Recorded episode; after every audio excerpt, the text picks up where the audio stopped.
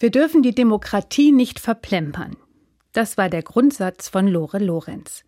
Die ist eine Kabarettistin gewesen und hat nach dem Zweiten Weltkrieg Deutschlands erstes Nachkriegskabarett gegründet, in Düsseldorf vor 75 Jahren. Lore Lorenz hat fest daran geglaubt, dass jeder Mensch das Recht haben muss, mitzubestimmen. Dafür hat sie sich ein Leben lang eingesetzt und das auf ungewöhnliche und freche Weise. Ihr erstes Soloprogramm trug den Titel positiv dagegen. Positiv dagegen sein, das gehört für Lore Lorenz unbedingt zur Demokratie. Also sagen, was man für falsch hält, aber auch dem Falschen etwas Positives entgegensetzen. Nicht einfach Buh rufen, sondern konstruktiv bleiben. Zur Demokratie stehen, das ist echter Protest. Und protestieren bedeutet ja wörtlich Zeugnis ablegen, Zeugnis ablegen davon, wofür man steht. Auch wenn Protestieren nicht immer leicht ist. Und noch schwerer ist es, Ideen zu haben, wie es besser gehen könnte.